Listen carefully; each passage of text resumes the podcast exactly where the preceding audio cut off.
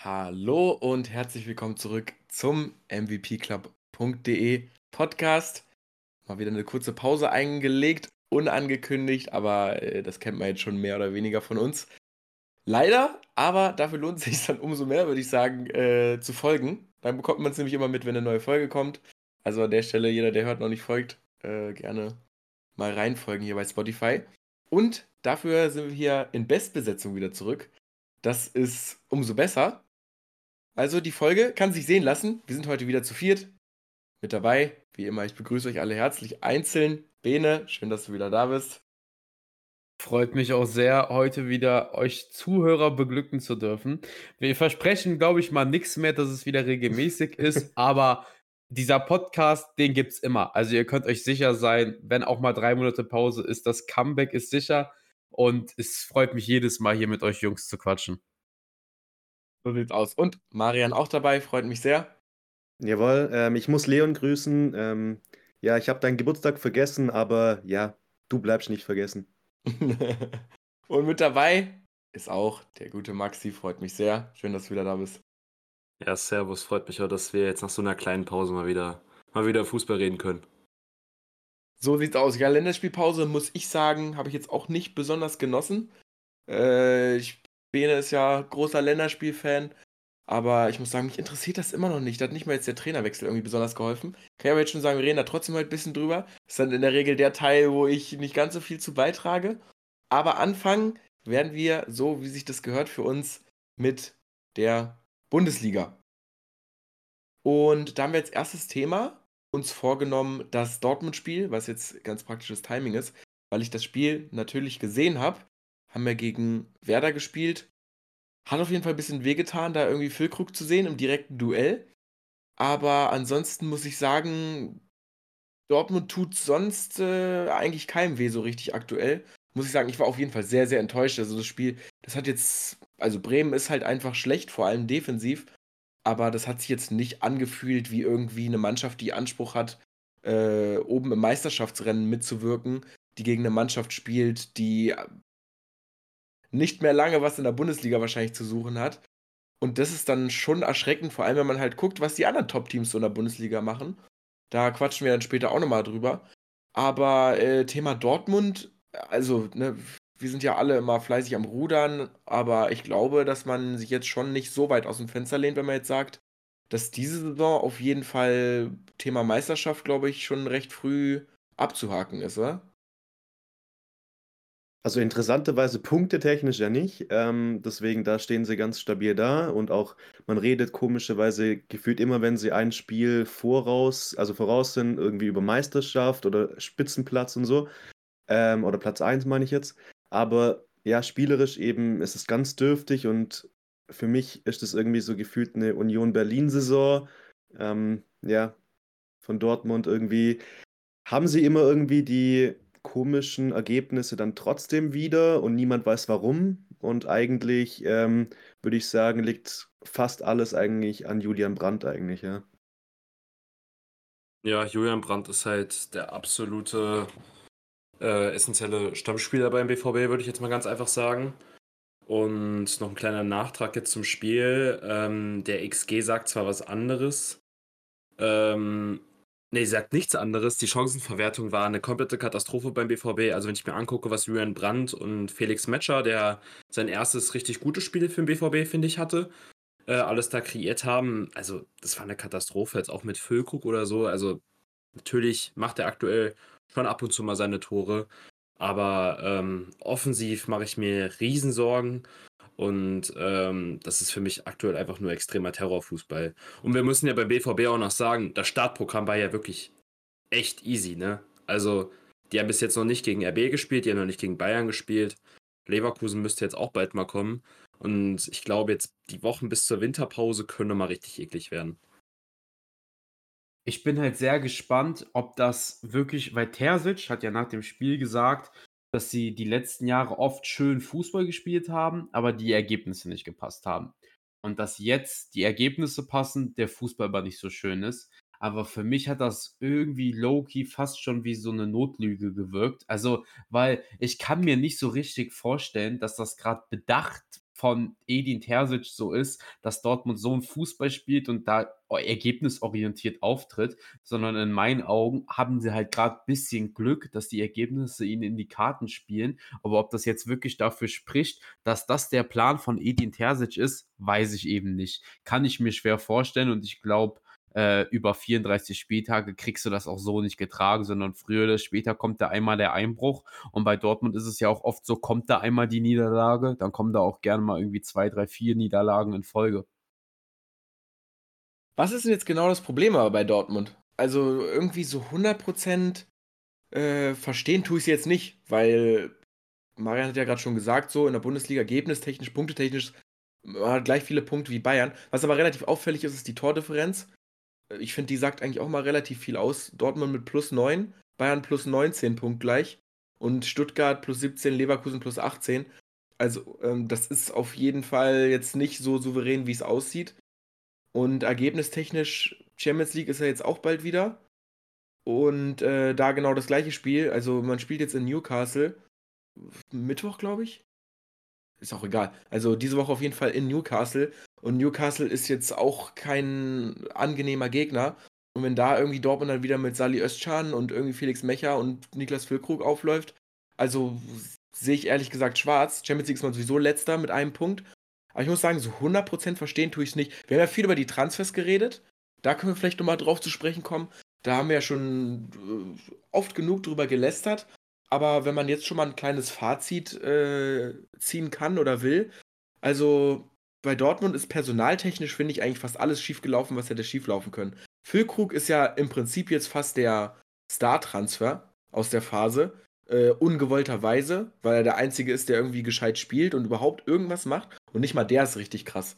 Do, ähm, Aller, der eigentlich jetzt seine Breakout-Season haben sollte, hatten wir uns ja eigentlich alle darauf geeinigt, oh ja, nächstes Jahr Aller wird super. Passiert gar nichts, der wurde einfach verdrängt. Und ansonsten, äh, Mittelfeld finde ich Katastrophe. Sabitzer die ganze Zeit nicht fit. Ähm, und die einzigen Spieler, die bei Dortmund wirklich gerade ein bisschen Hoffnung geben, sind die Alteingesessenen. Also ich finde Hummels und Reus, die seit 25 Jahren bei Dortmund sind, das sind gefühlt aktuell die besten Spieler bei Dortmund. Und das, ich weiß nicht, wann die letzte Saison war, in der das so war, dass Hummels und Reus die Starplayer sind, weil da gab es immer einen äh, Jude Bellingham, da gab es immer einen Jaden Sancho, da gab es immer einen Dembele. Es gab immer irgendeinen Spieler und diesen Spieler hat Dortmund dieses Jahr einfach nicht. Und wer soll das ich werden? Ver ich verstehe das auch nicht, warum man, ähm, also jetzt hat es natürlich wieder funktioniert gegen Bremen, aber ich verstehe diese, dieses Julian Brandt auf Außen-Ding nicht. Dann, wenn man sich jetzt diesen neuen Star jetzt mal suchen will, äh, man, hat, man hat ja die Flügelspieler, die, die hochtalentierten Flügelspieler in den Reihen, dann schmeißt halt einen Bino Gittens rein dann tu es halt. Es ist ja nicht mal, es ist ja nicht mal zwanghaft, äh, dieses Jahr jetzt Meister zu werden. Das ist sowieso mit Leverkusen und Bayern dieses Jahr in der Liga, kannst du das nach, nach den Entscheidungen im Sommer, die würde ich jetzt nicht nur auf, ähm, auf Transferebene kritisieren, sondern auf ganzer Clubebene natürlich. Ähm, die Meisterschaft kannst du abschreiben. Dann, dann bau wenigstens was auf, Versuch noch deine, deine Spieler weiterzuentwickeln und bitte sucht euch im Sommer einen neuen Trainer, einen guten Trainer, der eine Idee mit Ball hat oder halt so ein bisschen dieses. Man muss ja nicht mehr diesen Klopp-Typen wiederfinden, sondern ein bisschen Klopp reloaded mit diesem Gegenpressing, was absolut jahrelang funktioniert hat. Bei Thomas Tuchel hat es das letzte Mal funktioniert und danach war das, war das ein bisschen over. Und ich finde, seitdem ist halt diese Spielphilosophie beim BVB nicht mehr zu sehen. Und das ist ein mein großes Problem. Und nicht die, und nicht die, ähm, Transfers, also tut mir leid, aber Felix Metscher, sorry, der ist für mich immer noch ein talentierter Spieler. Das sage ich jetzt nicht nur, weil ich Wolfsburger bin, sondern für mich hat der Typ auch ein Potenzial, vielleicht in, in ein paar Jahren mal für 50 bis 60 Millionen in die Premier League zu gehen. Das kann ich mir vorstellen. Der ist, der hat sein Talent, der hat, der sieht Bälle, der sieht Räume, aber ich, ich habe also, ein großes Problem mit Edin Terzic. 100 Prozent. 100 Prozent. Weil ich will kurz anschließen, ihr habt das ja hier nicht gesehen, wenn ihr den Podcast hört, beziehungsweise gehört, dass wir beide muted waren. Ich wollte genau den Bino Gitten Scroll bringen. Maybe auch, weil ich einen Kickbase habe. Nicht Spaß, da habe ich eh schon gewonnen. Ähm, ähm, aber nee, ich verstehe es nicht. Weil, wenn du einen Edin Terzic hast und diese Saison höchstwahrscheinlich kein Meister wird, wie Maxi sagt, dann nutzt doch dass er eigentlich so gut mit den jungen Leuten umgehen kann. Mokoko hat in der Länderspielpause bei der U21 wieder gezeigt, was für ein krasser Spieler das ist. Und bekommt keine Minuten bei Dortmund. Ich verstehe es nicht. Ich meinte auch schon wirklich, dann leiht den Jungen wirklich zu irgendeinem Bundesligisten aus. Ich bin mir so sicher, der würde so viel Spaß machen und nicht mal irgendwie bei Augsburg oder so. Ich sag dir ehrlich, stell den bei Freiburg vorne rein, der macht was. Union spielt halt Anti-Fußball, aber der würde auch, sage ich, bei den Platz 6 bis 10 Clubs, selbst bei Wolfsburg, könnte ich mir vorstellen, dass der in der Offensive da irgendwie seinen Platz finden würde. So finde ich halt sehr, sehr schade, dass die Talente da so verbrannt werden äh, für eben Julian Brands, äh, Wortwitz hier, aber nee, keine Ahnung. Auch dieses, dass Emre Can jetzt Kapitän ist und dementsprechend irgendwie so eine äh, Aufstellgarantie bekommt dadurch und jedes Spiel macht und so. Also ich finde das alles ganz, ganz fragwürdig, was Terzic da zaubert. Noch eine anschließende Frage, die ich mir noch stellen würde: Warum hat man Julian Brandt vielleicht nicht im Sommer mal in Wegen in Erwägung gezogen für, ähm, 'ne potenzielle Reus-Nachfolge als Also, für mich gibt es eigentlich nur zwei Kandidaten in dem Kader. Das sind für mich Gregor, der schon immer mal wieder dieses dieses Bayern-Ding irgendwie hochgekocht ist. Also, es wurde jetzt natürlich mit der Verlängerung nach hinten verschoben, aber das wird irgendwann noch mal hochkochen. Und ich finde, Julian Brandt ist der Einzige, der da aktuell mal seinen Mund aufmacht. Und tut mir leid, der Typ ist aktuell eine Ein-Mann-Offensive. Also ich habe den bei Kickbase. Der Typ ja. hat, mir, hat mir wirklich den Spieltag gewonnen. Also das ist jetzt nicht nur auf Kickbase übertragen, der, der, der gewinnt denen die Spiele in letzter Zeit. Und das ist für mich so, ein, so, ein, so jemand, der vorangeht, der den Mund aufmacht. Ist ein, ist ein Topspieler. Der muss immer spielen. Bei Emre Can sehe ich das nicht. Emre Can ist für mich gegnerabhängig und ja, das ist, das ist mein, mein Call dazu. Vor allem äh, muss man ja auch immer bedenken, dass Can ich, ich bringe es eigentlich immer wieder auf, aber gerade speziell als Kapitän immer dann stärker, noch stärker gefährdet ist, irgendwie eine Gelb-Rot zu kassieren, ähm, neben der roten, die er eh immer quasi bekommen kann, ähm, weil er dann ja eben auch noch als ähm, Kapitän dann eher beim Schiedsrichter ist und ihm dann was rausrutschen kann, was ihm dann auch manchmal ganz gern passiert. Und ja, deswegen, ich habe es von Anfang an nicht verstanden, warum Brandt äh, das nicht geworden ist. Vielleicht wollte er selber nicht, das kann natürlich auch sein. Dann ähm, muss man sagen, hat Terzic ja eigentlich kaum eine Wahl gehabt, weil ich glaube, einen Spieler zum Kapitän zu machen, obwohl er nicht selber sich bereit fühlt, würde ich auch nicht machen, klar. Ähm, dann wäre es natürlich ein sehr ungünstiger Sommer gewesen insgesamt. Aber ja, also nächste Saison, du kommst nicht mehr dran vorbei. Also diese Saison wirst du halt irgendwie versuchen, mit Can da durchzugehen. Aber du kannst dir nicht erlauben, nächste Saison dann irgendwie an Julian Brandt vorbeizukommen als Kapitän.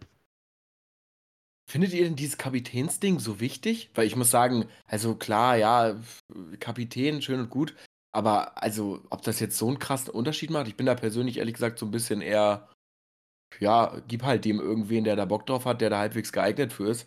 Aber ich finde jetzt so einen krassen Impact hat das nicht, würde ich sagen.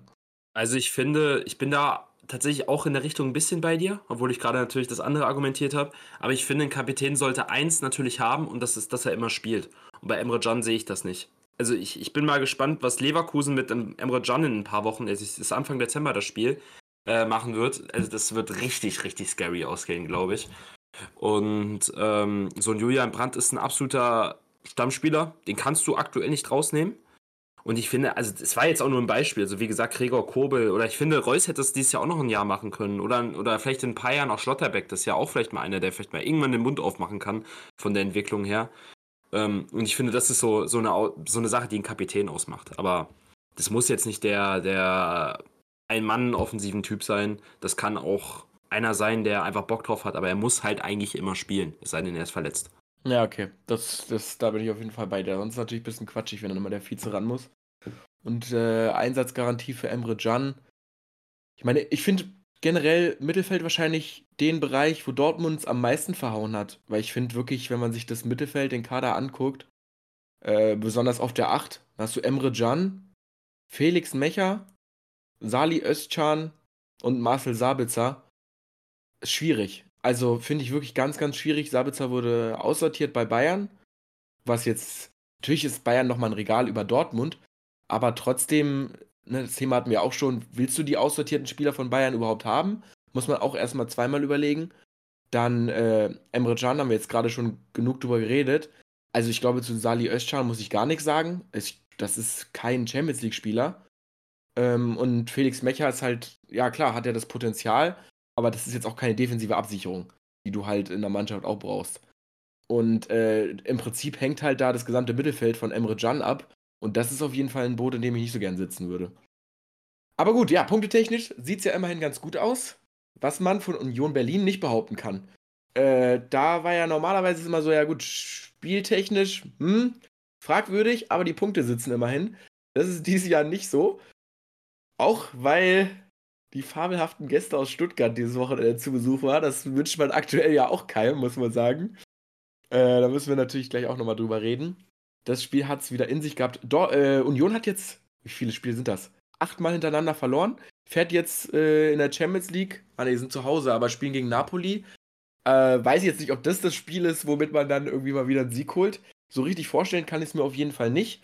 Das könnte auf jeden Fall ungemütlich sein, wenn da. Äh, ja, Osiman ist, glaube ich, verletzt, aber wenn da Quaraciella irgendwie mal vorbeischauen, also das könnte schon auch ein sehr, sehr böses Spiel sein. Aber ich persönlich ich weiß nicht, wie ihr das seht, aber ich war jetzt nie so krasser Union-Fan und ich finde es jetzt nicht so schlimm, wenn die da oben wieder rausrutschen. Da ist für mich gefühlt das erste Jahr, was ich ganz interessant finde, wo man sich bei den Transfers ja ein bisschen was getraut hat. Bisher war ja immer die Union-Transferphilosophie, irgendwelche seltsamen Zweitligaspieler oder aussortierte Namen zu holen. Und dieses Jahr hat man jetzt das erste Mal ein bisschen was gewagt mit so Namen wie Gosens, Bonucci. Äh, wen gab es da noch? Ich glaube, die beiden sind auf jeden Fall so die Key-Transfers, so von, von der Reputation. Volland, stimmt. Also da hat man sich richtig was getraut, irgendwie Gefühl versucht aufzurüsten. Und das ist jetzt das erste Jahr, wo es dann irgendwie nicht klappt. Also finde ich sehr, sehr interessant. Aber ansonsten finde ich es jetzt nicht so schlimm. Ich hoffe jetzt, dass sie nicht absteigen, weil jetzt haben die echt eigentlich eine ganz gute Mannschaft. Aber grundsätzlich sehe ich jetzt auch nicht so 100%, dass Union den Turnaround schafft. Weil da fehlt mir so ein bisschen der, die Kreativität. Ja, gut, das ist natürlich essentiell. Die Kreativität, die hatten sie ja quasi gefühlt nie ähm, außer mit Max Kruse so ein Stück weit äh, damals. Aber ähm, ja, ich finde jetzt das gar nicht so schlimm, das an den Neuen festzumachen. Ich finde, Gosens ist trotzdem gefühlt immer ihr bester Mann, ähm, auch wenn er eben einige Fehler immer bringt. Ähm, also, du hast ihn ja eigentlich offensiv äh, geholt und jetzt weniger defensiv. Und wenn er eben stark defensiv gefordert ist, dann macht ein Gosens seine Fehler. Klar, klar also der ähm, hat jetzt zwar sich verbessert, speziell offensiv, aber man muss trotzdem noch seinen Weg anschauen, wo er herkam und so weiter. Ähm, defensiv ist es noch aktuell, würde ich sagen, eben nicht ähm, das Niveau, um wirklich dauerhaft Nationalmannschaft äh, zu spielen, defensiv. Offensiv finde ich schon. Ähm, aber trotzdem, Union hat eben das Problem in meinen Augen, dass sie eben jetzt viele Sachen nicht mehr, vor allem die Standards, eben nicht mehr so hinkriegen wie bislang. Und äh, man sieht es an ähm, Heidenheim, dass Standards eben gerade für solche Mannschaften extrem wichtig sind, die jetzt weniger über die Kreativität kommen. Und dadurch ähm, hat Union natürlich dann große Probleme, wenn eben das nicht funktioniert. Ähm, wenn die Flanken von Trimme jetzt eben nicht mehr so ab, äh, Abnehmer finden, beziehungsweise eben, ja, einfach die Tore nicht mehr reingehen. Und deswegen finde ich das jetzt gar nicht so unerklärlich, aber ich bin da auch biased, weil äh, ihr kennt meine Wetten. Ähm, ich bin da jetzt kein Union-Sympathisant, deswegen, oder ja, Optimist, deswegen finde ich jetzt, hätte ich eigentlich diese Saison ähm, quasi meine Wette gewonnen, aber letzte halt noch nicht. Ja, irgendwie holt es, glaube ich, jetzt Union langsam dann doch ein bisschen ein. Wir waren ja lange und auch zu Recht ziemliche Urs Fischer-Fans, weil man also, oder gefühlt ganz Deutschland hat sich gefragt, boah, was ist das eigentlich für ein krasser Trainer, was er da aus der Truppe rausholt. Muss man da jetzt mittlerweile ein bisschen zurückrudern? Weil ich habe echt zwischenzeitlich Stimmen gehört, die dann gesagt haben, oh, Urs, Fischer muss irgendwie dann irgendwann in die Premier League und da ein krasses Team übernehmen oder halt äh, generell in die Premier League gehen und den nächsten Schritt gehen und wie auch immer. Wieso ist der noch Union-Trainer? Äh, Maxi, du hast ja das Thema aufgeschrieben hier. Was ist mit Union los? Du bist ja taktisch eigentlich auch immer äh, großer Fan. Bist du immer noch Urs Fischer-Fan? Sagst du, er muss da irgendwas verändern? Ist er schuld? Ist die Mannschaft schuld? Was ist denn deine Antwort auf die Frage, wenn du aufschreibst, was ist mit Union los? Hast du da direkt eine Antwort? Ich bin dir ehrlich, also ich habe, glaube ich, bei vielen Sachen, die ich so vorbereite, schon direkt eine Antwort. Aber ich habe bei Union keine Antwort. Das ist krass, weil ich finde, dieses Jahr finde ich es taktisch sogar eigentlich ganz spannend, weil sie ja, weil sie ja gerade so ein bisschen von dieser Philosophie, wir stellen uns jetzt 90 Minuten hinten rein und schalten dann halt schnell um, sogar so ein bisschen weggehen. Ne? Also man sieht es ja, dass die, dass die auch probieren, mal was mit Ball zu machen. Die haben ja auch in letzter Zeit immer mal Ballbesitz. Das ist ja sowieso die krankeste Erkenntnis dieses Jahr. Union Berlin möchte Ballbesitz haben. Was ist hier los? Ähm, und ich glaube halt einfach, dass so ein bisschen dieses, dieses Union-Ding, dieses, keine Ahnung, sie haben irgendeinen Deal-Pakt mit, irgend, mit irgendeiner höheren Instanz, glaube ich, langsam einfach over ist. Also, ich, das, man kann nicht über fünf Jahre overperformen. Deswegen habe ich ja den Ansatz auch verstanden, dass Urs Fischer vielleicht von dieser Philosophie weggehen will. Und ähm, ich glaube tatsächlich, dass es mit Ball vom Kader her nicht so passend ist. Also ich finde, die Transfers wurden noch sehr auf dieses Umschaltspiel ausgelegt. Also wenn ich mir gucke, dass man den äh, einen David Fofana geholt hat, ist auch ein sehr schneller, schneller Stürmer. Und halt auch dieses sehr flankenlastige. Man hat im Winter noch Juranovic geholt, der sehr flankenstark und standardstark ist. Ähm, und ich finde ja, man sieht ja bei Union, wenn sie ihre Tore machen, dann machen sie es ja aus dem Umschaltspiel hinaus. Also wie gesagt, ich habe dieses Jahr auch schon ein Tor von Robin Gosens gedrückt bekommen mit meinem Verein im Stadion. Und das war genau die Situation wieder. Das ist wieder dieses, diese Ballgewinne im, ähm, im zweiten Drittel und dann schnell nach vorne spielen, Flanke rein und dann steht halt entweder Kevin Behrens da oder halt ein Robin Gosens. Ich glaube, das ist vielleicht bei Urs Fischer bis jetzt noch der falsche Ansatz. Vielleicht sollte man es wieder auf die alte, alte Strategie umstellen, ich weiß es nicht. Ich finde es halt krass, ich habe nebenbei hier ein bisschen Kaderanalyse betrieben. Ein Grosens hat einen 5-Jahres-Vertrag bekommen bis 2028, ein Volland einen 4-Jahres-Vertrag und so gut Benucci ist nur ein Jahr da. Aber ich glaube, Union hatte gerade so diesen Funken gehabt, ah, wir glauben jetzt so ein bisschen daran, dass wir oben mit dabei sind. Und zack, wie der Fußball so die Geschichten schreibt, ist es over. Also es ist wie so, man kann ja hier viel taktisch begründen, wie jeder weiß, bin ich da nicht der absolute Experte. Ich gehe da immer eher so ein bisschen nach dieser Fußballromantik-Logik ran und das ist halt oft so. So, irgendwann ist halt einfach so dieser Zauber vorbei und dann ist der Wurm drin. Ja, und ist halt die Frage, wie Union das managt, sollte man jetzt jegliches europäisches Geschäft verpassen. Also, dann bist du halt mehr oder weniger da gezwungen, die Spieler, die du jetzt frisch geholt hast, schon wieder abzugeben. Und dementsprechend finde ich halt, man hat da was riskiert, was ich eigentlich cool fand. Und ich habe ja lange den Downfall nicht wahrhaben wollen und wollte gerade auch wieder, ich war dann drin und wollte argumentieren, okay, man hat gegen Leipzig, gegen Wolfsburg, gegen Real, gegen Dortmund, gegen Stuttgart gespielt, alles formstarke Teams. Aber du hast halt in der Zwischenzeit auch gegen Hoffenheim, Heidenheim und Prager verloren. Ne? Wird dann halt schwierig zu argumentieren, dass es alles nur an der Form liegt. So ganz glaube ich immer noch nicht daran, dass man wirklich nur unten drin bleibt. Ich meine, es ist immer noch möglich, da irgendwie Platz 7, 8, 6, 7, 8 anzugreifen, äh, langfristig. Aber da muss da auf jeden Fall jetzt zeitnah was kommen. Ich mag mir aber mittlerweile kein Urteil mehr fällen. Also ich finde, das ist ganz, ganz schwierig äh, vor, vorherzusagen. Ja, meine Frage an euch wäre jetzt noch so also eine kleine Prognose für Union. Ähm, wie seht ihr das so in den nächsten Wochen und allgemein so eine Prognose jetzt vielleicht nur für den Rest der Saison? Weil ich finde, das ist halt aktuell neben Stuttgart und Leverkusen natürlich so die Story. Also man hat diese zwei richtig krassen Teams, die auch oben mitspielen. Und also bei der einen Mannschaft wusste man es und bei der anderen nicht. Ähm, und Union hat man da ja auch gesehen. Also ich, hab, ich hatte Union, glaube ich, auch in der Champions League oder mindestens in der Euroleague. Ja, also 15. werden die nicht bleiben. Ich glaube, da sind wir uns alle einig. Aber europäisches Geschäft auch nicht. Dafür ist die Liga dieses Jahr viel zu stark. Also es gibt halt ein paar Teams, die richtig, richtig gut sind. Der Punkteabstand ist schon viel zu hoch. Es wird halt am Ende irgendein langweiliger Mittelplatz sein.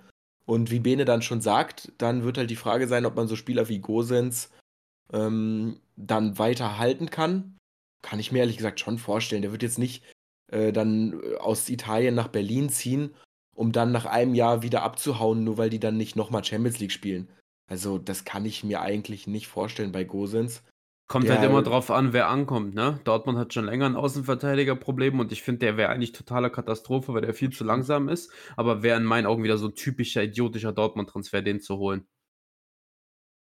Ja, gut, klar, das muss man dann immer noch sehen, aber also, der will sich jetzt vielleicht irgendwie dann nochmal zur EM spielen.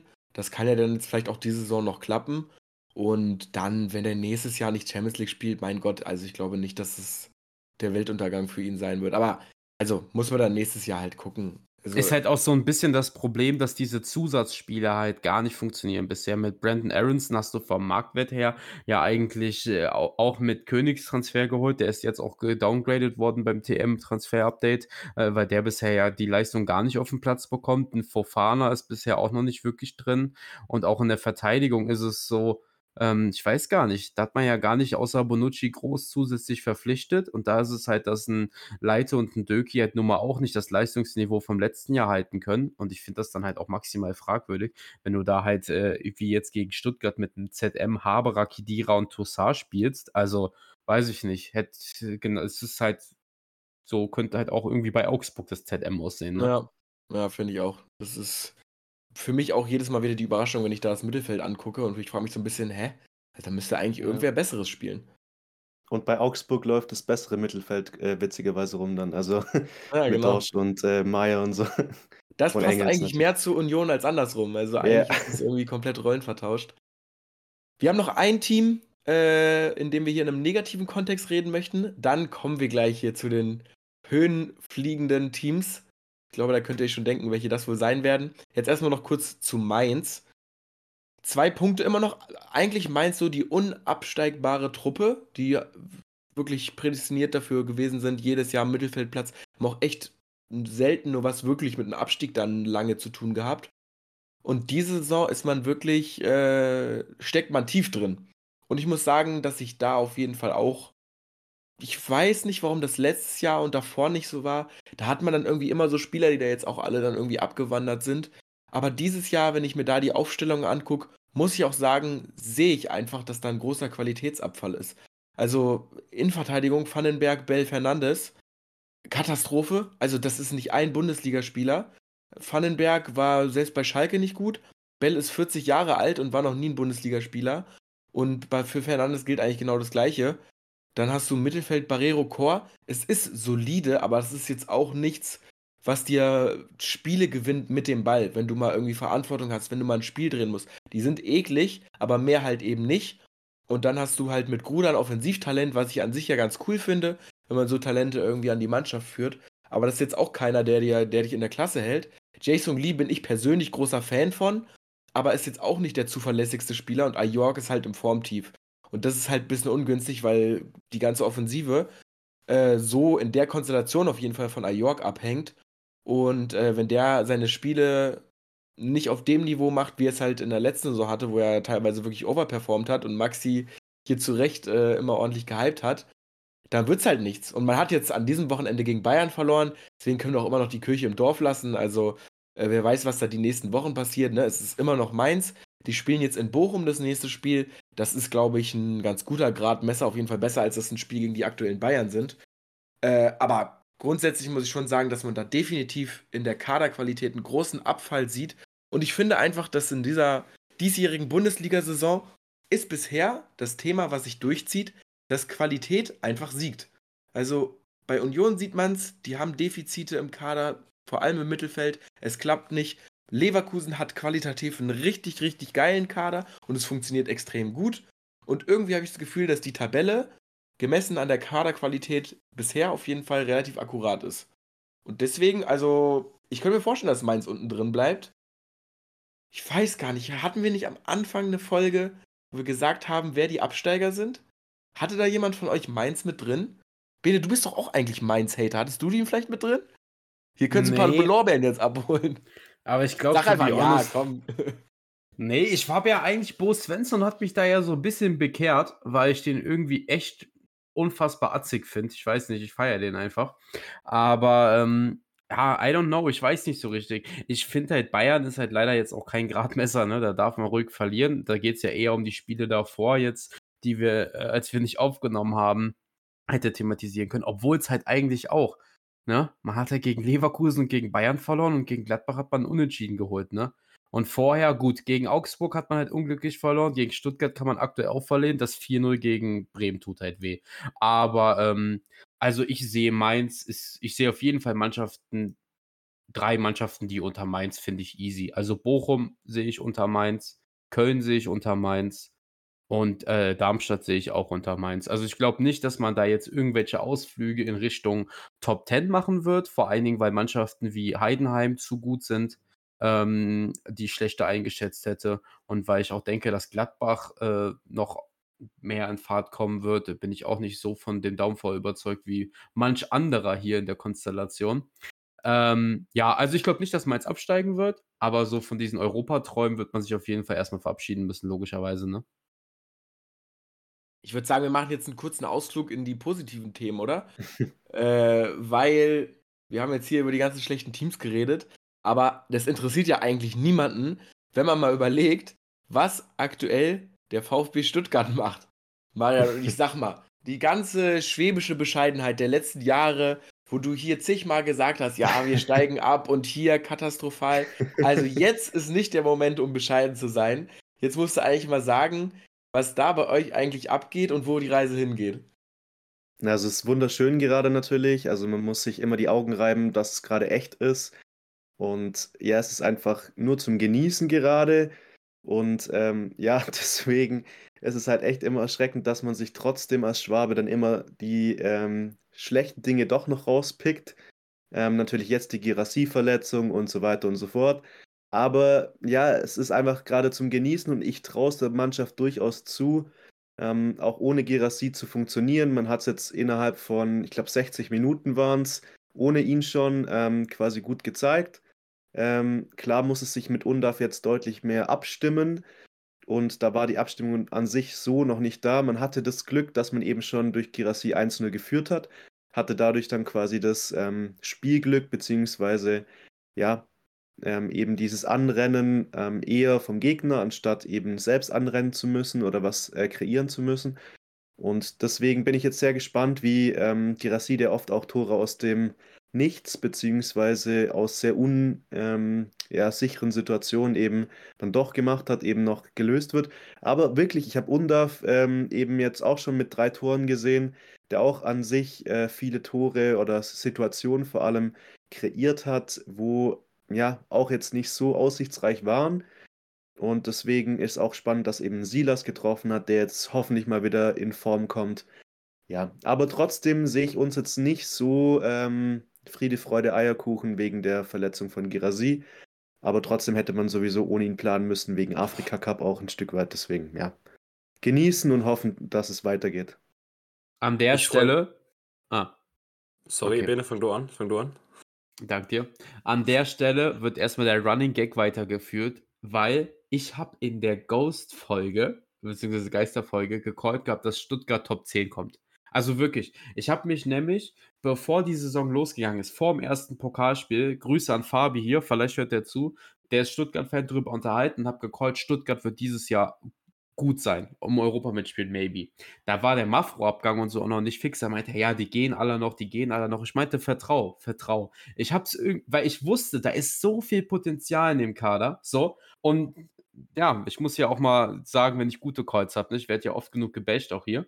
Und ey, ich finde das einfach so, also erstmal, roh wie krass ist dieser Typ? Also wirklich in meinen Augen bitte Sagadu auf die Bank schicken, lass den einfach spielen. Den braucht man nicht ranführen, lass den einfach spielen bitte. Weil ich will, ich finde Sagadu ist ganz schlimm, also der gefällt mir nicht. Aber ansonsten hast du halt auch diese Spätzünder. Ich finde Anton wächst übelst in seine Rolle so als Defensivführer an, auch in seine Kapitänsrolle. Das macht richtig Spaß. Dann mit Führisch, der ja jetzt auch seine Nationalelf-Minuten verdient bekommen hat. Da hat ja auch Thomas Müller so gesagt, dass es krass ist, dass es heutzutage noch so Stories gibt, wie der überhaupt mit 26, 27 erst so aufblühen kann, wie das vorher niemandem auffallen konnte. Und auch ansonsten, ey, wirklich, ich bete dafür, dass das der Brustlöser bei Silas war, weil bei ihm muss man echt sagen, da war es ja jetzt lange, lange echt gar nichts, was der da gezeigt hat. Wäre sehr, sehr cool, wenn er da jetzt so ein bisschen das Loch, was Gerassi jetzt für zwei, drei Wochen äh, macht, äh, bisschen füllen könnte. Aber auch ansonsten, also wenn du dir auch das Marktwert-Update anguckst, einen Mio unfassbar gestiegen, den Ito unfassbar gestiegen. Also du hast da ja auch direkt wieder die nächsten Aktien, um finanziell gut zu wirtschaften. Also wirklich, wirklich viele Schwachstellen gibt es ja nicht. Gut, ich würde sagen, Karasor ist halt so diese One-Man-Army. Im Winter noch ein ZM wird vielleicht ganz gut tun, vielleicht noch ein Backup-IV, aber ansonsten bist du teilweise ja sogar doppelt gut besetzt. Also wenn ein Gerassi ausfällt und du kannst einfach einen Undaf nachschieben, so. Also ich muss echt sagen, ich fände es ja, also CL wird nicht passieren, aber selbst wenn man Conference League schafft, das wäre schon ein absolutes Träumchen. Ich muss sagen, also du hast mir jetzt gerade und Marian auch ein bisschen zu wenig über Undaf geredet.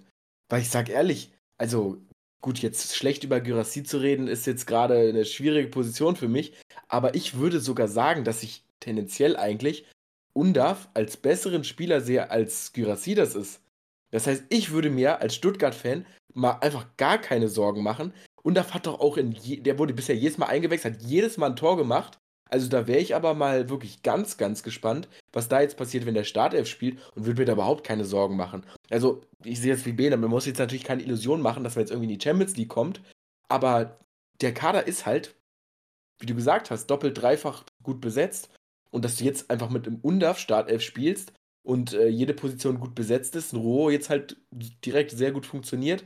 Also, ey, ich will dich nicht zum Träumen anregen, Marian, aber ich sag ehrlich, den internationalen Wettbewerb kann man, glaube ich, jetzt schon mal anpeilen.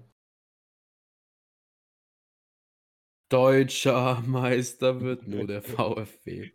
Nur der VfB. Ja, also ich würde den, den Trail noch ganz gerne ein bisschen weiter riden. Also ich finde so, wenn man sich so bei Y-Scout mal so ein bisschen durchguckt, also in allen Statistiken, die halt mit Ball und Offensivspiel irgendwas am Hut haben, sieht man halt wirklich Bayern, Leverkusen und Stuttgart.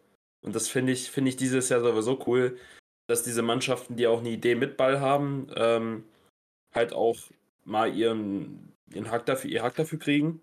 Ähm, also das finde ich auch gut, dass auch die Mannschaften, die es halt nicht haben, mal bestraft werden, so wie Union und natürlich auch äh, mein VfL. Also das ist eine ganz klare Folge davon. Und äh, ich finde das, find das total geil. Also für mich, Stuttgart kann von mir aus gerne Champions League kommen, äh, sollen dann halt nur kein Downfall bekommen ich, ich würde ihnen alles gönnen und ich muss halt echt, Fabian Wohlgemuth, muss ich sagen, der hat halt im Sommer mit, mit Simon Rolfes den besten Job als Sportdirektor gemacht. Also Simon Rolf ist sowieso mein, aktuell so mein liebster äh, Sportdirektor, Sportvorstand der Liga und dann kommt halt Fabian Wohlgemuth. Also dass der dann mit einem Werle, den er da sitzen hat, äh, sich irgendwie so durchsetzen kann und da wirklich diesen, diese Idee, die auch Missintat angefangen hat, mit jungen Spielern weiterentwickeln und so weiter, und natürlich auch noch mit seinem Trainer jetzt, mit äh, einfach alles weiterhin durchzieht, finde ich total geil. Also Stuttgart ist für mich aktuell das spannendste Team der Liga, natürlich neben Leverkusen. Und ich freue mich halt, dass so Spieler so wie Enzo Mio, ich, ich kenne den noch aus keine Ahnung, welchem FIFA das war. Den habe ich da in meiner Karriere geholt. FIFA 19, FIFA 20 oder so. Äh, da war er, glaube ich, noch 17 Jahre alt oder so. Und äh, das sind halt so Stories, die feiere ich halt absolut gerade ab. Ich frage mich halt noch zu dem Undaf-Thema, ich bin absolut bei Reik. Also, ich würde jetzt nicht sagen, dass es der bessere Stürmer ist. Das würde ich bei weitem nicht sagen, weil ich, ich sehe halt, dass natürlich Gerassi der tausendmal gefährlichere vom Tor ist. Das muss man halt einfach sehen. Aber so für das System mit Ball, dass man einen Spieler hat, der, der einen Stürmer hat, der richtig mitspielt, tut mir leid, dann im System finde ich Undaf sogar noch passender. Also da bin ich komplett bei Reik. Ich frage mich halt, ähm, wie würde es denn bei Stuttgart laufen, wenn Werle nicht mehr da wäre? Also, dann würde man ja anscheinend wirklich über die, um die Meisterschaft spielen. Das finde ich so dieses Krasse so. Also, ich bin echt sehr, sehr gespannt. Ich hoffe halt nicht, dass wir es zu sehr jinxen, aber ich muss wirklich sagen, aktuell gibt es wenig Mannschaften, die ich da vor denen sehe, weil man muss sich ja Platz 7 bis 10 angucken oder 11. Frankfurt, okay, Freiburg, sage ich ehrlich, obwohl ich ja auch großer Sympathisant bin, hat dieses Jahr niemals das Potenzial für Europa leider. Also das sehe ich dieses Jahr auf gar keinen Fall. Witzigerweise in der Geisterfolge gecallt, dass die Champions League kommt dieses Jahr. Zum Glück ist die nie erschienen. ähm, ja, gut, Wolfsburg und dann kommen schon Augsburg, Heidenheim, Darmstadt. Also so viel Konkurrenz hast du nach hinten ja gar nicht, ne? Weil ich sag, Champions League wird der Mannschaft, glaube ich, auch nicht gut tun. Aber mal so eine schöne Conference League-Saison, so, die, die Fans können mal wieder ein bisschen durch Europa reisen und man kommt vielleicht irgendwie ins achte, vierte Finale oder so. Das wäre doch was.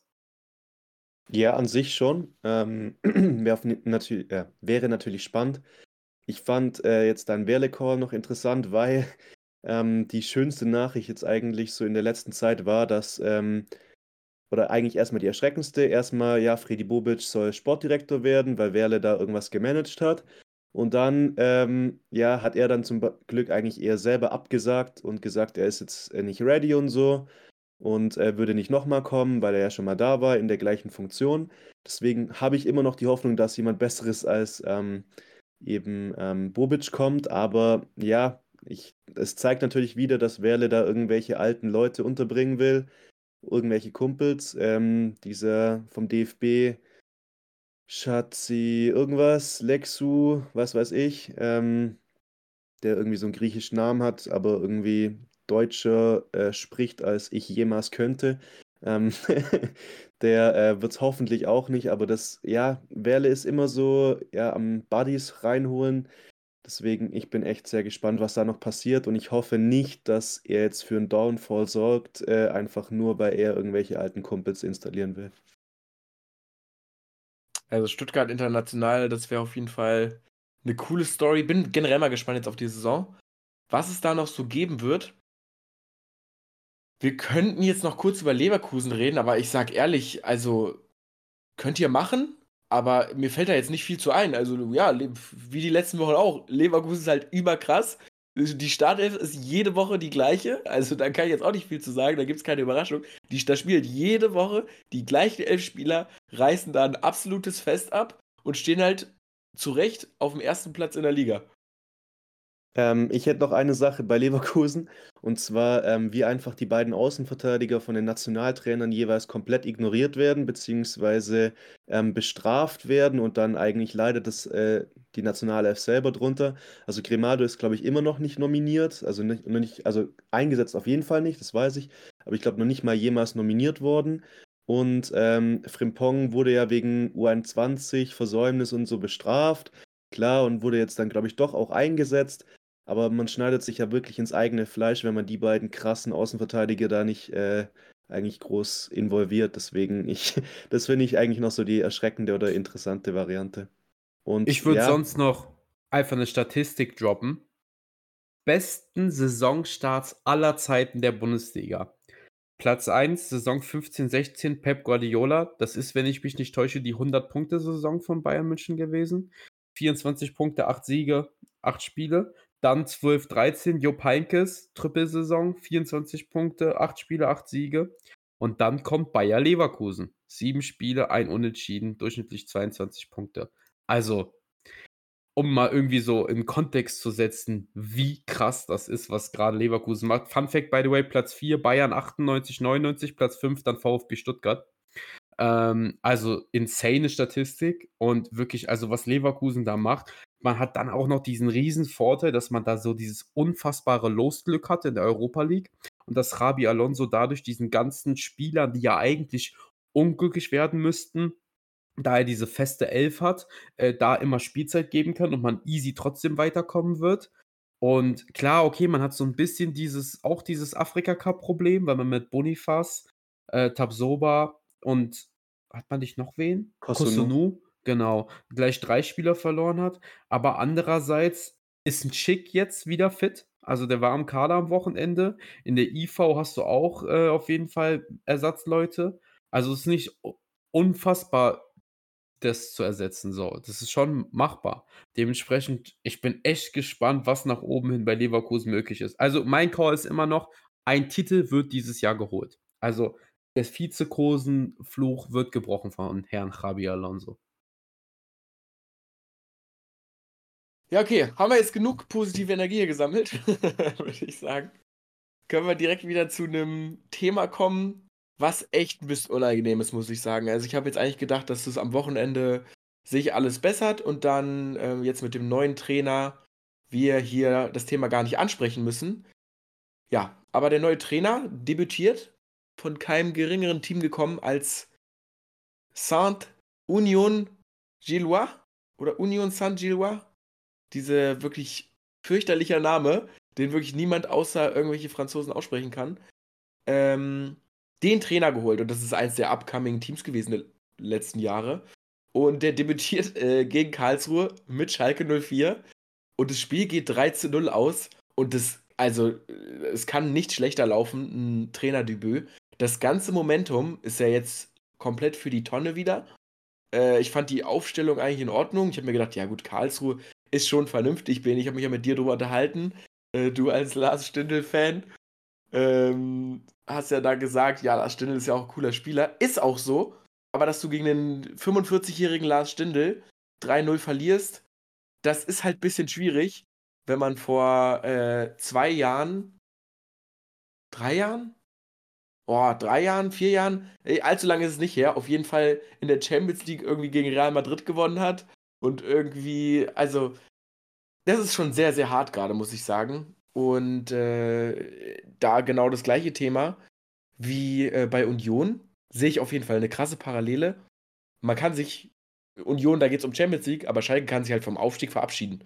Oder hat hier irgendjemand irgendwie Aktien, dass die jetzt da sich noch oben festsetzen? Weil, also, ich freue mich persönlich schon immer noch über den neuen Trainer und glaube, dass da irgendwas passiert. Aber grundsätzlich ein Aufstieg kann man, glaube ich, auf jeden Fall knicken. Auf jeden Fall. Also, ich schaue ja jetzt nicht jedes Zweitligaspiel, ich verfolge es immer so ein bisschen und dementsprechend äh, wir haben ja noch eine Twitter-Gruppe mit ein paar Jungs, vielleicht hört der eine oder andere ja hier zu. Schöne Grüße an der Stelle. Und da habe ich auch die Frage gestellt: „Schließt ihr es gänzlich aus, dass Schalke dieses Jahr absteigt?“ Und da hat Arian, der hier sogar mal im Podcast schon zu Gast war, selber darauf geantwortet: „Ne, wir steigen ab“, so. Und das ist halt krass so, wenn du da halt mit den Schalke-Fans redest. Ich weiß nicht, ob ihr auch den Rage von Gamer Brother äh, geguckt habt, äh, wo er danach Ja. gesagt hat, dass es 'n dass die größten der größte Skandal ist, dass da immer noch Fans ins Stadion gehen. Wo ich mir halt wirklich denke also, ich weiß halt nicht. Ich wie gesagt, ich kann es nicht so krass beurteilen, aber nach dem, was ich gehört habe, ist das halt einfach keine Mannschaft und das ist halt ganz fatal. Also, das ist in der zweiten Liga halt das A und O. Das habe ich, glaube ich, vor ein 2 Folgen schon mal äh, thematisiert, warum eben ein Kaiserslautern so gut funktioniert oder warum auch ein Heidenheim letztes Jahr aufgestanden ist, weil das ein eingeschworener Haufen ist und das macht halt nun mal im Fußball trotzdem auch immer noch was aus. Und dann halt die ganzen Querelen abseits des Platzes, dann die Suspendierung und der macht, was er will und dann wird der da hochgezogen. Also, es ist halt ein 'n einziger Trümmerhaufen und ich würde sagen, wir brauchen nicht drüber reden, ob Schalke noch aufsteigt, sondern wir müssen drüber reden, ob Schalke nicht absteigt. Glaube ich nicht. Die ich ich bin, äh, großer Verfechter immer davon, dass Qualität am Ende siegt. Und ich sage ehrlich, die Kaderqualität von Schalke, äh, da kannst du ja bel 'ne beliebige Elf am Ende aufstellen. Die ist trotzdem von der Qualität her Top 10. Und ich sage mal, so sehr kann man es eigentlich kaum verhauen. Ich kann mich wirklich an wenig Absteiger erinnern, äh, in den Top 2 Ligen aus den letzten Jahren, die eigentlich den Qualitätsanspruch hatten, wie es 'n Schalke 04 hat dieses Jahr. Und ich finde einfach, dass man also, ich meine, das ist jetzt auch kein Erfolg, ne? Wenn wir jetzt davon reden, dass Schalke am Ende Zwölfter in der zweiten Liga wird, verstehe mich nicht falsch, ne? Da kann man nicht sagen: „Super, good job.“ Aber ich sage mal, wir reden hier von der zweiten Bundesliga, ne? Da sind Teams wie Eintracht Braunschweig. Ich also, ich weiß nicht, ob ihr mal Eintracht Braunschweig-Spiel gesehen habt, aber heilige Scheiße, da kracht's also wirklich aus allen Ecken und Enden. Das Gegen die Schalke, verrückt. by the way, verloren hat, ne? Ja, ja, die haben verloren, was wirklich also, das muss man sich vorstellen, aber wirklich so Mannschaften wie Osnabrück, Hansa Rostock, äh, also, das ist schon wirklich also, zweite Liga ist ist auch schon zweite Liga for a reason. Da gibt's immer mal wieder gute Teams, die auch Bock machen, aber da kann Schalke nicht absteigen. Das ist wirklich eigentlich unmöglich. Und wenn wir uns hier in 'n paar Wochen drüber unterhalten und Schalke auf 'nem Abstiegsplatz ist, also, dann kracht's aber wirklich. Also, dazu was zu sagen. Ha hast du so 'n bisschen diesen Bielefeld-Kader von letztem Jahr im Kopf? So so vielleicht so 1, Äh. 2 Spieler, die vielleicht 'n bisschen Qualität Oh. hatten. Das ist 'n guter Punkt tatsächlich, ja. Das ist das ist echt eine der Ausnahmen, die mit Qualität abgestiegen sind. Das war echt 'ne gute Truppe, ne?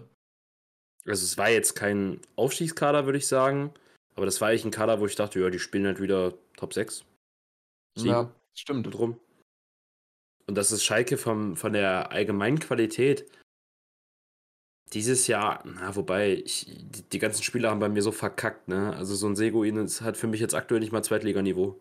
Also, das ist echt komplett gestört. Ja, okay, aber der Schalke-Kader ist auf jeden Fall 'n gutes Stück besser als der Bielefeld-Kader Ja, letztes Jahr. Natürlich, selbst aber selbst ab Bielefeld war schon 'n krasser Ausreißer. Also, dass die abgestiegen sind, selbst das war ja schon: „Okay, krass, dass jetzt passiert mit der Mannschaft.“ Also, müssen wir uns nicht drüber unterhalten, finde ich persönlich, dass Schalke absteigt. Aber wie gesagt, das ist ja kein Erfolg. Das ist ja traurig, dass man dann sagt: „Oh, zum Glück sind wir Zwölfter geworden.“ Also das Ja, tut schon wie weh wie auf jeden sollen Fall. die wie sollen die denn gewinnen? Die Mannschaft ist komplett die sind psychisch komplett am Ende. Wirklich die also, ich ich habe auch das Gefühl, das das ist einfach dieses Abstiegsjahr dieses erste Abstiegsjahr in der Bundesliga reloaded. Digga, da hat keiner mehr Bock. Also, guck dir doch mal an, die haben da von ihren Ultras haben die 'ne Ansage bekommen. Anscheinend ist das wahrscheinlich in das Ohr rein, da raus und, äh, sind nach Hause gegangen und gehen halt jetzt mit, äh, Köpfen runter wieder auf 'n Trainingsplatz und am Wochenende spielen sie wieder und kriegen wieder auf 'n Sack. Also, tut mir leid, Fußball hat auch viel mit Mentalität und so was zu tun. Das hat man letztes Jahr bei Leverkusen gesehen. Also, ich weiß nicht, was Xabi Alonso denen erzählt hat nach der Seoane, äh, Sache da letztes Jahr. Aber, ey, ich weiß nicht, welcher Trainer die erreichen soll.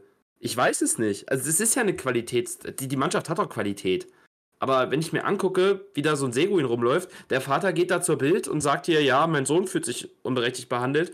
Bei Tobias Moore dasselbe, da schreibt der Onkels in eine, in eine Facebook-Gruppe. Da denke ich mir so, was ist denn eigentlich hier los? Was holten ihr euch da für Spieler rein? So? Ja, aber ich finde es auch teilweise zu Recht. Also ich, ich sag ehrlich, ja, na, das ist natürlich. die Sache, die ich am wenigsten verstehen kann, ist Tobias Nein, Moore. Ich höre auch von allen. Sorry, ey, so, es tut mir leid, wirklich, arrest me.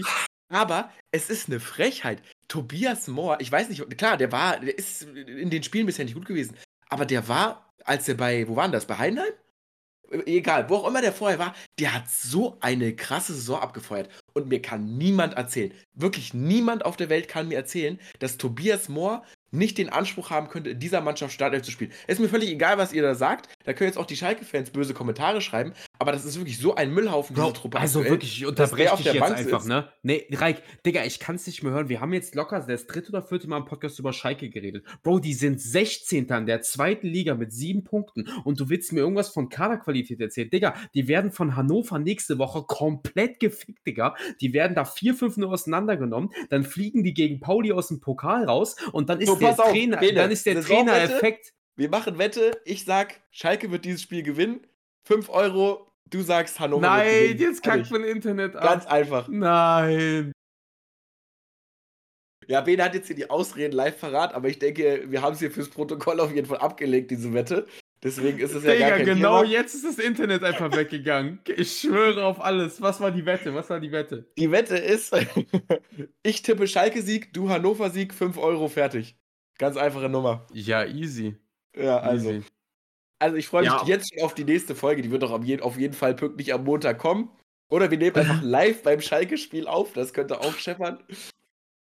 Also ich nee, habe vollstes Vertrauen. Wirklich. Qual Leute, wenn ihr eine Sache aus dieser Folge hier mitnehmt, dann ist es das. Qualität siegt am Ende immer. was, ich noch was ich noch sagen wollte, wo siehst du diese Qualität? Also letztes Jahr, ja. Letztes Jahr ist ja dieses, dieses ganze Matriciani-Ding ja ähm, halt hochgekommen, ne? Ey, sorry, aber du siehst bei jedem von diesen Verteidigern, die aus dem letzten Jahr noch da sind, was Moritz Jens eigentlich für ein geistesgestörter Innenverteidiger ist. Der hat die komplett durchgecarried. So Matriciani, ne? Also den, da hast du es ja schon im Sommer gesehen bei der U21 EM. Der wurde halt von Madueke komplett auseinandergenommen und ähm, hatte eigentlich auch kein Anrecht, U21-Nationalmannschaft zu spielen, weil der Typ halt nicht mal Drittliganiveau hat. Und äh, jetzt, jetzt spielt er aktuell wieder. Dann gibt es noch Cissé, der ist irgendwie auch ein okayer Regionalligaspieler. Dann hat, dann hat man noch Ka äh, Kaminski und Baumgartel, die halt beide 3 km/h schnell sind. Also da ist Hummels äh, Usain Bolt gegen. Und ich, also diese, dieser ganze Kader, das ist keine Qualität. Also sorry, aber Brian Lassme, der Typ hat eine Ballallergie. Also ich, das habe ich noch nie in meinem Leben gesehen, so ein Spieler. Und so Simon Real Talk. Und so ein Simon Terodde, ne? Der kam ja eigentlich immer, der kam ja im letzten Jahr, äh, wo, wo er noch beim HSV gespielt hat, zu Schalke. Ja, hat es wieder seine, seine 30 Tore gemacht, alles gut, hat im nächsten Jahr weitergemacht. Aber der hat ja seine Selbstverständlichkeit auch verloren, so, ne? Also der Einzige, der in diese Saison irgendwie unbeschadet reingegangen ist, war eigentlich Marius Müller. Und vielleicht ein Uedraogo, aber Uedraogo war halt auch nicht so ganz unbeschadet, weil jeder auf ihn guckt. Mit fucking 17 Jahren. Also, sorry, aber die, die Qualität und dieses ganze mentale Kopfding, das ist doch bei Schalke schon vor der Saison gegen die Wand gefahren worden. Mit, mit Sachen mit Kaderplanung natürlich. Man hätte ja die Spieler holen können, so wie, wie im Abstiegsjahr zum Beispiel ein Bülter, ne? Der kam ja aus einer passablen Saison bei Union, hatte mal seine Einsätze, hat man auch mal so ein, zwei, drei Tore von der Bank gemacht und hat halt die zweite Liga zerschossen, so, ne? Oder wer, wer ist denn noch gekommen in dem Jahr? Ja, so ein Itakura. Der, der hat, glaube ich, in Belgien gespielt, wurde hinverliehen, hat eine gute Saison gespielt. Das ist immer, immer was Gutes, aber da kamen ja nur diese ganzen Spieler, die eigentlich eine Scheißsaison hatten. Ja, Ron Schallenberg noch. Aber sonst die ganzen Transfers, das waren doch alles irgendwelche Spieler, die komplett aus dem Loch kamen. Oder halt ihre Qualität irgendwie mal eine Saison gezeigt haben. Ich sehe diese Qualität bei dem Kader ich sag dazu nichts. Ihr könnt euch hier weiter um Kopf und Kragen reden, Kragen reden. Aber nächste Woche werde ich hier sitzen, nachdem Schalke dann irgendwie 4-0 gewonnen hat und euch erzählen, genau das, was ich euch jetzt erzähle, nämlich, dass am Ende die Qualität das Ruder rumreißen wird. Und genauso wird es halt bei Schalke kommen. Sagst du genauso, genauso wie deine Kickbase-Quaderqualität, wo du nach dem dritten Spieltag gecallt hast, dass du uns alle Hops nehmen wirst?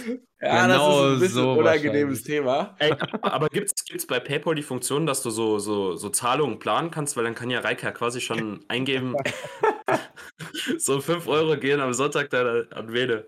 Ey, krass. Also, ihr seht ja echt schwarz um Schalke. Da bin ich wirklich mal gespannt. Weil, also, der, der Verein ist, ist, tot. Der Verein ist tot. In den letzten Jahren war das, war das war Koma, das war Koma, Lebens, lebenserhaltende Maßnahmen.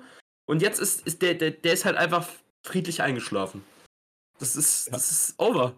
Also, ich sehe ich, ich es echt nicht mehr. Ja, gut, wollen wir noch nächstes Thema machen, DFB? Da haben wir jetzt. Boah, da hätte man äh, gerade eine krasse Überleitung eigentlich machen können. Apropos Koma, DFB. Findest du? Finde ich überhaupt nicht. Ja, ja, jetzt halt nicht mehr. Äh, wie der Defibrillator wird gerade angewendet von Nagelsmann.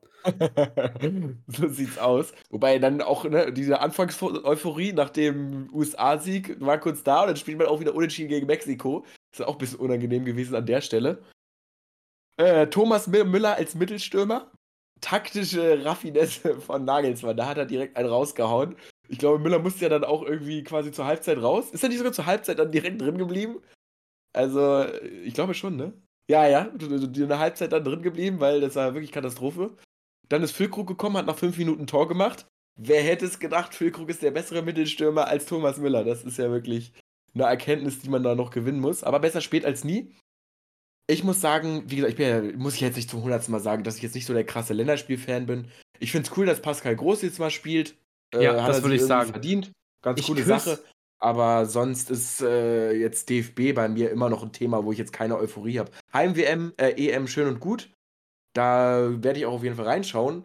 Aber müssen wir uns jetzt auch nichts vormachen. Da wird jetzt, äh, sind jetzt kein Titelfavorit oder so.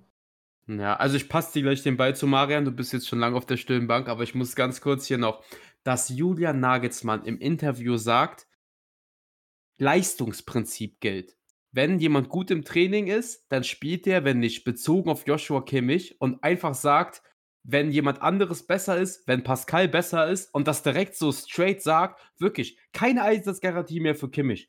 Einfach genial. Gündogan zum Kapitän gemacht. Ich bin halt der größte Kimmich-Hater so. Ja, klar ist Kimmich immer noch krass, aber Kimmich will halt einfach zu viel. Der probiert zu viel. Und in einem DFB-Kader hast du mit einem Großheit Nummer einfach jemanden, der hinten absichert so, der ein viel sichereres Spiel macht und das Ding ist halt, wenn du mit Gosen spielst, kannst du halt auch nicht Kimmich auf Rechtsverteidiger spielen, weil dann bist du halt auf beiden Seiten langsam. So, das funktioniert halt auch nicht. Ich meine, Süle und Tar haben halt beide auch nicht funktioniert. In meinen Augen, ich verstehe nicht ganz, warum Henrich nicht nominiert wurde. Der muss halt zocken, finde ich. Ähm, aber ey, einfach, dass Pascal groß spielen darf, ist schon für mich, dafür hat Nagelsmann schon meinen kompletten Credit. Ja, ich bin nur gespannt halt, weil Groß ist jetzt auch nicht der Schnellste und mit Gündogan und Groß hast du dann zwei nicht ganz so überragend schnelle. Er hält halt äh, konstanter die Position, da hast du recht, und ähm, der ist auch taktisch disziplinierter als ähm, Kimmich. Das stimmt auch. Ähm, ich kann auch kein Mittelfeld eigentlich sehen, wo Kimmich und äh, Gündogan zusammen die Doppel-Sechs bilden, wo wir irgendwie Erfolg haben wollen. Aber ich finde es halt schwierig, ähm, dass wir eben diesen ja, dynamischen, athletischen Sechser, also jetzt weniger Goretzka, äh, der natürlich nur Achter eigentlich in meinen Augen ist, eben haben. Das ist schon bitter.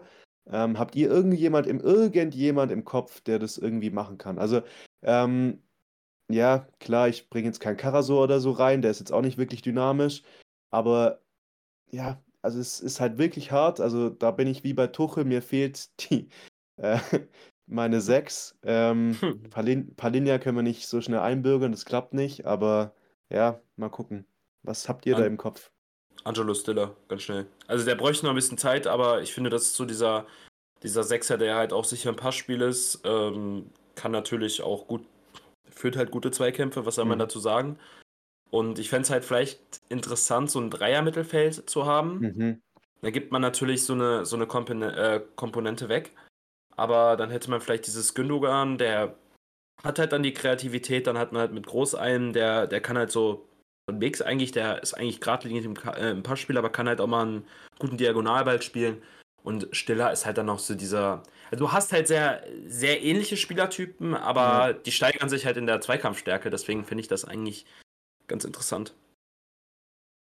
Ja. Ich persönlich finde halt ganz gut, dass Musiala und Würz jetzt zeitgleich starten können. Weil, wenn Nagelsmann jetzt auch, denke ich, verstanden hat, okay, Lücke muss halt einfach zocken, weil er halt einfach übelst die Maschine ist im DFB-Dress so. Ist halt gefühlt so ein bisschen closer reloaded, das ist übelst cool. Ähm, und ich denke mir halt eigentlich, wenn du de Sané, Musiala und Würz anlaufen lässt und vorne eine Lücke drin hast, dann ist eigentlich auch wieder gar nicht so wichtig, was hinten passiert. Die Devise, schießt du vorne mehr Tore, als du hinten kassierst, gewinnst du. Ist natürlich immer ein risikohaftes Spiel, aber grundsätzlich bin ich von unseren Offensivkräften eigentlich überzeugt. Also bei defensiv ist halt die Sache, Rüdiger hat in den zwei Spielen jetzt leider nicht gezeigt, dass er der Weltklasse-IV ist, der er sein kann. Mats Hummels ist halt nun mal irgendwie beinahe 45 und auf den AVs haben wir halt leider nur langsame Spieler. Und klar, dann gibt es mal einen Malik Schau, der ein bisschen Hoffnung macht und es gibt schon den einen oder anderen, auch im ZM. Ich hätte es cool gefunden, wenn Andrich mal ein paar Minuten gesehen hätte. Ist halt eher Spielertyp groß, aber ich finde es ein bisschen quatschig, wenn du den mit in die USA fliegen lässt, dafür, dass er keine Minute bekommt. Ähm, aber ja, ich habe halt so ein bisschen die Hoffnung einfach in die Offensivkräfte, muss ich sagen. Ich finde das eigentlich gut. Und das ist vielleicht dann auch der Punkt, wo man die Leute wieder begeistern kann. Und einfach sagt, okay, fuck it, wir schießen jetzt einfach Tore und gucken, was passiert. Also vielleicht ist das äh, der Approach, den wir dann irgendwie brauchen. Ich würde jetzt noch, Bene wird jetzt hier noch mal ein bisschen Feuer unter Hinter gemacht. Thema Champions League. Haben wir für mich persönlich eine Partie, die da raussticht und das ist Galatasaray gegen Bayern München. Gala hat es ja tatsächlich geschafft. Die sind Zweiter in der Gruppe. Kopenhagen Dritter, Menu mit null Punkten Letzter. Es ist auch wirklich am Weltklasse dieser Verein. Also Manchester United hat gefühlt einen größeren Downfall als Schalke 04 erlebt die letzten Jahre. Aber ich weiß nicht, wie es steht, Bene. Es ist ja immer ein Heimspiel. Äh, die Wettanbieter sagen 7er Quote. Was sagst du denn gegen Bayern München, die ja jetzt. Warte mal. Aus irgendwelchen Gründen, das muss ich hier ganz kurz einwerfen, irgendwelchen Gründen steht bei Sofascore in der voraussichtlichen Aufstellung, dass Buna Saar spielen soll. Startelf. Ich weiß nicht ja, mit welcher Begründung. Weil die haben nur 18 Spieler am Kader. Masraoui war ja zuerst so diese Suspendierung im Gespräch, ist er ja dann nicht, aber hat dann trotzdem sich bei Marokko eine Zerrung geholt und ist zwar im Kader angeblich, aber steht so auf der Kippe und du hast auch wieder, äh, die kriegst die Bank nicht voll und musst hier Kretzig und oh Pavlovic und weiß nicht wen mitnehmen. Also, also sehen wir Wilfried Zaha auf links gegen Bunassar. Und das Ulle spielt auch Neuer macht erst sein Comeback am Wochenende. Also ich sag easy win. Easy win. Nee, ich freue mich also, echt. Das wird ein cooles Spiel. Ich finde es sehr, sehr schwierig. Ich habe ja am Wochenende logischerweise das Derby gegen Besiktas geguckt und dafür, dass Besiktas aktuell nicht so stark ist und man da in der ersten Halbzeit sogar eine Rot kassiert hat auf Seiten von Besiktas, war die Leistung eher dürftig. Also ich muss sagen, Punktetechnik läuft es auch in der Super League, aber vom Kader her kommen die Spieler noch so langsam erst ins Rollen. Man hatte halt da dieses eine Highlight-Spiel jetzt so. Muss man auch ehrlich sein, dass man das wahrscheinlich nicht unbedingt so reproduzieren kann morgen. Aber ich sag so, nach dem Spiel gegen Kopenhagen habe ich Bayern uns abschießen sehen. Jetzt traue ich zu, dass man da ein Spiel auf Augenhöhe führen kann. Und ich sage dir ehrlich, damit bin ich schon vollkommen zufrieden. Also, wenn man Bayern morgen da überhaupt Paroli bieten kann und da mal nur 20 Minuten über irgendwas träumen kann, dann bin ich absolut happy. Also, ich gehe davon aus, dass man da verlieren wird morgen. Also ist auch absolut im Plan so, um trotzdem in dieser Gruppe weiterzukommen, weil dein Gegner eben Manu ist. Man hat das Hinspiel in Manchester, äh, ja doch in Manchester gewonnen. Rückspiel wird man normalerweise in Istanbul gewinnen. Dann gewinnst du das Spiel gegen Kopenhagen und dann ist relativ egal, was du gegen Bayern machst. Also dementsprechend, ich sag, ich traue es zu, dass man da auf Augenhöhe mithalten kann, aber eng wird es auf jeden Fall, da Punkte mitzunehmen. Ja, Bayern, äh, selbst Bene als Gala-Fan rechnet also Bayern gute Chancen aus. Dann können wir noch kurz zu den anderen deutschen Teams kommen. Haben wir ja schon angesprochen. Union Berlin gegen Napoli und Dortmund gegen Newcastle. Sehe ich beide 0,0 Chancen, dass da irgendwas bei rumspringt. Für mich, leider, können sich die beiden Teams quasi aus der Champions League schon abmelden. Gehe ich mit? Gehe ich absolut mit. Also ich glaube, aus der Champions League kommen nur RB und Bayern weiter. Ja, ich freue mich auf jeden Fall. Ich find, muss sagen, Champions League ist echt gerade das, wo ich mich immer am meisten drauf freue. Bundesliga macht gerade schon auch ziemlich Bock, vor allem wegen der ganzen Leverkusen-Story und Stuttgart auch auf jeden Fall. Ist jetzt als Werder-Fan halt immer so ein bisschen, ja, wir dümpeln da irgendwie unten rum, ist okay, man holt seine Punkte und so. Aber Champions League, da freue ich mich auf jeden Fall ziemlich drauf. Aber, aber Stuttgart und Leverkusen hat man ja nächstes Jahr dabei, von daher ist es ja, ist ja Eben. schöner. Eben. Nächstes Jahr ist dann die Ähm, Vertretung ein bisschen besser. Ich fand nur noch jetzt erschreckend, als ich mir jetzt nochmal die Tabellen angeschaut habe. Also ich sehe äh, weder Dortmund als auch Union auch irgendwas in Richtung dritter Platz, Europa League reißen. Ich glaube, da geht äh, Deutschland komplett zwei Plätze komplett flöten, also international. Ich Ja, hoffe ja. halt sehr, dass Freiburg das in der Europa League auf den Platz bringen kann. Ich hatte es ja eben kurz angekritzelt, dass man in der Liga das wahrscheinlich nicht schaffen wird. Aber ich traue in der Gruppe auf jeden Fall zu, dass man weiterkommt. Ist jetzt halt ein ganz wichtiges Spiel gegen Bakatopola. Da darfst du auf keinen Fall verlieren. Der West Ham-Niederlage war unglücklich. Da hättest du halt leider echt eigentlich das Remis holen müssen. Atubolo ist halt leider immer noch ein sehr großer Unsicherheitsfaktor. Beide Gegentore sind in dem Spiel auf seine Kappe gegangen. Ich feiere den Jungen unfassbar, aber jetzt, wo man ihn halt jedes Wochenende 90 Minuten im Tor sieht, sieht man halt, dass der halt einfach noch sehr, sehr unerfahren ist und viele Fehler macht.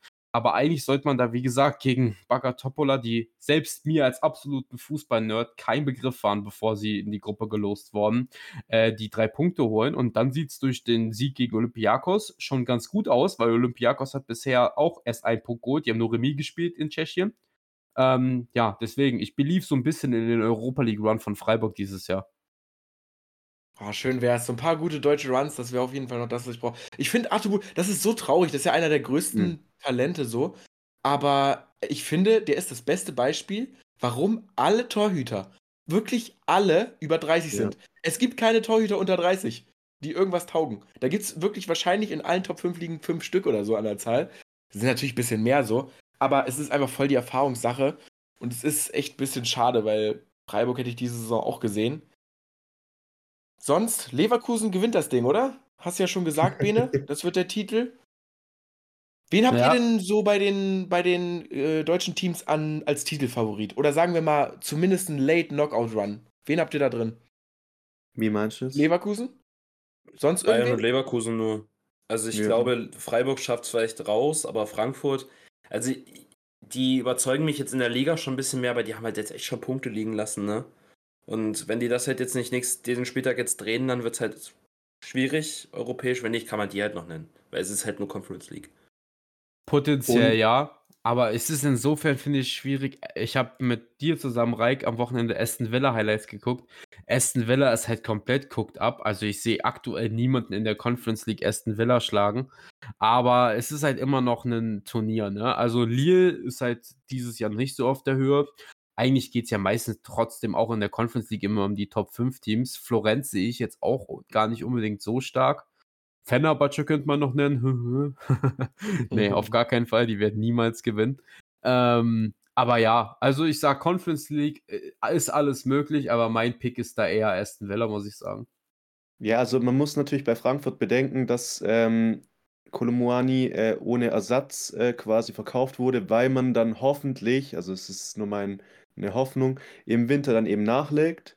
Ähm, um, also du kannst ja nicht verkaufen, dass du eine ganze Saison nur mit Ngangkam und äh, Mamouche spielst im Sturm. Also Da das muss wäre wirklich bodenlos, wenn das die. Nachfolge ist. Das wollte ich, das wollte ich sowieso noch ansprechen. Marian, mach deinen Ja. Punkt erstmal fertig. Deswegen Ja. äh, würde ich das noch nicht abschreiben, dass Frankfurt sich auch wieder komplett äh, rehabilitieren kann, auch international. Sie müssen jetzt halt mal durchkommen.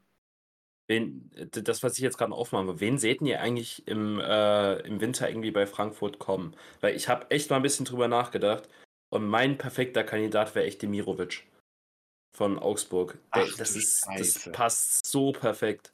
Also der ist so bei, knallt ja äh, komplett.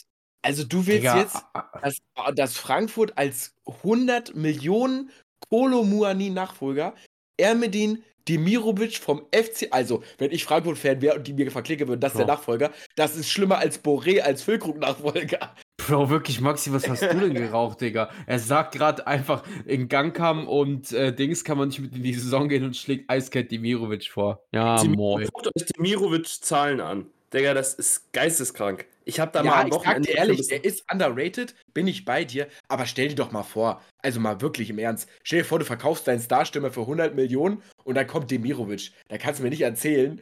Stell dir vor, Jonas Wind wechselt jetzt. Ja, der wechselt Digga, jetzt. was geht ab? Ich habe Jonas Wind gerade aufgehabt und wollte sagen, den soll Frankfurt sich holen. Ich schwör's dir, Jonas Wind, der geisteskrank, Digga. Warum sollte, jetzt, warum sollte Jonas Wind zu Frankfurt gehen? Ja, das macht gar keinen Sinn.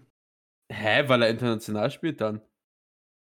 Ja, gut, aber bei Wolfsburg verdient er fünfmal so viel.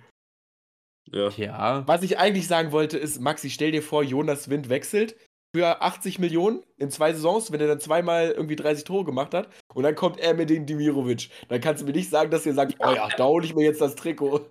Ey, aber er mit Indivirovic hat in acht Bundesligaspielen acht Scorer gemacht, fünf Tore, drei Vorlagen. Der carried die gerade komplett alleine durch. Jetzt wart mal ab, wenn der mal bei so einer Mannschaft wie, äh, wie bei Frankfurt spielen würde, die jetzt keinen Antifußball spielen.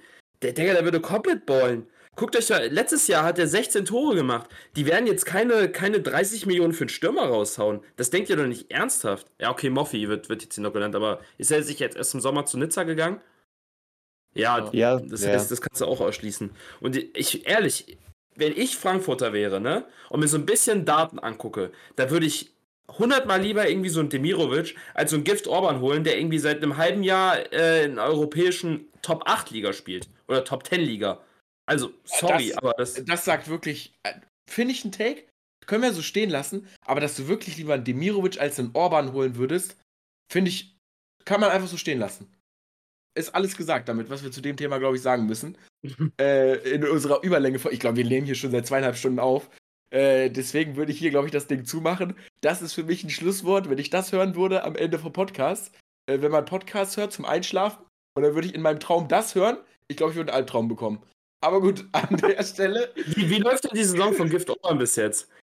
Bene, du bist doch ein großer Hä, Fan. wer hat denn hier Gift Orban überhaupt in, in, genannt? Ich habe noch nie über Gift Orban geredet, erinnere ich mich auch nicht dran. Insofern nehme ich jetzt hier das Outro in die Hand. Es hat mich sehr, sehr gefreut, dass ihr wieder alle eingeschaltet habt. Wirklich, checkt auch gern die Website aus. Ist, glaube ich, länger kein Content gekommen, aber auch die alten Scouting-Reports sind immer noch gleich interessant wie auf. Mein Internet ist einfach weg. Ich krieg zu viel, Digga. Ich krieg zu viel. Also, das ist hier schon wieder so ein chaotisches Outro am Ende. Bro, Leute, chillig. Ich fange das Outro an, Digga, und einfach mein Internet geht weg, Digga. Ja, moin. Das ist ja auch ein bisschen MVP-Club hier. Ey, Leute, hat mich sehr gefreut, dass ihr dabei wart. Äh, es war heute wieder ein Auf und Ab. Richtig emotional. Wir sind die ganze Zeit gesprungen von irgendwelchen deprimierenden Teams. Dann hatten wir ein paar Top-Teams dabei, wo jetzt Stuttgart neuerdings dazugehört. Ein paar interessante Personalien. Jungs, hat mich immer sehr gefreut, dass ihr wieder dabei wart. Und ähm, dann würde ich sagen, hören wir uns einfach nächste Woche, wenn, nicht vergessen, Schalke äh, das Zweitligaspiel gegen Hannover gewonnen hat. Also, bis dahin, macht's gut, habt eine schöne Woche und wir hören uns. Ade. Ciao, ciao.